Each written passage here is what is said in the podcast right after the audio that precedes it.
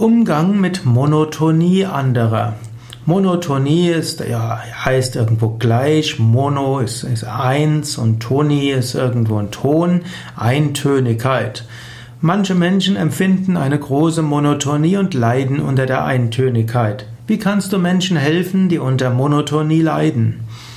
Es gibt verschiedene Möglichkeiten. Du kannst dem anderen irgendwo helfen, ein bisschen Abwechslung ins Leben zu bringen. Eventuell kannst du ihm Vorschläge machen oder ermutigen, etwas auszuprobieren.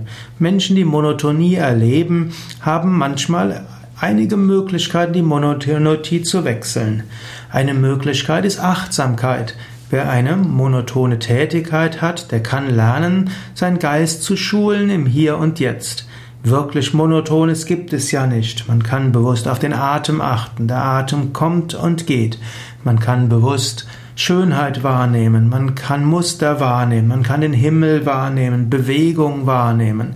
Indem man ganz bewusst im Hier und Jetzt ist, nimmt man Monotonie plötzlich nicht unangenehm wahr, sondern als etwas Schönes, als eine meditative Erfahrung. Nicht jeder ist offen dafür, aber es ist ein Vorschlag, der möglich ist.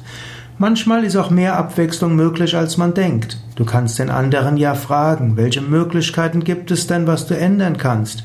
Probier es doch, sei doch mutig.